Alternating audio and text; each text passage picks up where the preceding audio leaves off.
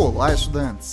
Sou o professor Marco Nunes e este podcast é uma revisão rápida do Nerd Cursos Biologia sobre as proteínas e suas funções. As proteínas são substâncias orgânicas também conhecidas como peptídeos.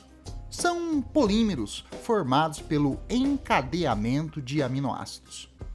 Os aminoácidos são micromoléculas formadas por um carbono central ligado a quatro ligantes: um grupamina, um carboxila, um hidrogênio e um radical variável, que dá identidade aos aminoácidos.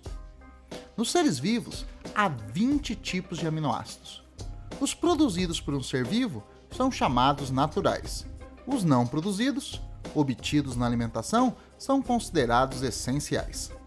Alguns aminoácidos são produzidos em quantidade insuficiente e precisam ser complementados na dieta. São chamados de aminoácidos semi-essenciais. Para formar uma proteína, os aminoácidos se unem por ligações covalentes chamadas de ligações peptídicas. A ligação é feita entre o grupo amina de um aminoácido e o carboxila de um outro. As proteínas são organizadas em quatro níveis estruturais: o primário, secundário, terciário e o quaternário. A estrutura primária corresponde à sequência de aminoácidos. É muito estável, pois é mantida por ligações peptídicas. A estrutura secundária é mantida pela atração entre aminoácidos, dando à proteína um formato ondulado chamado alfa-helicoidal, ou um aspecto preguiado, denominado estrutura beta-preguiada, algo parecido com o fole de uma sanfona. Algumas proteínas possuem uma estrutura terciária, mantida pela atração ou ligação química entre aminoácidos, que formam alças na proteína. E algumas proteínas, formadas por mais de uma cadeia de aminoácidos, possuem uma estrutura quaternária. Alterações de pH e temperatura podem alterar as estruturas das proteínas, um processo chamado desnaturação que pode alterar suas funções.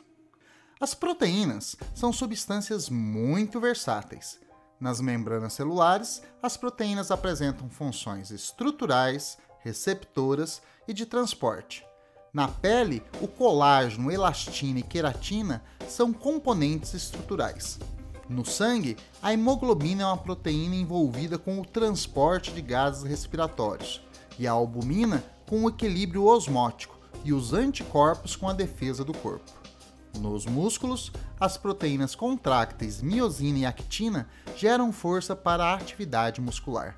E não podemos esquecer que muitas proteínas apresentam atividade catalítica, facilitando reações químicas.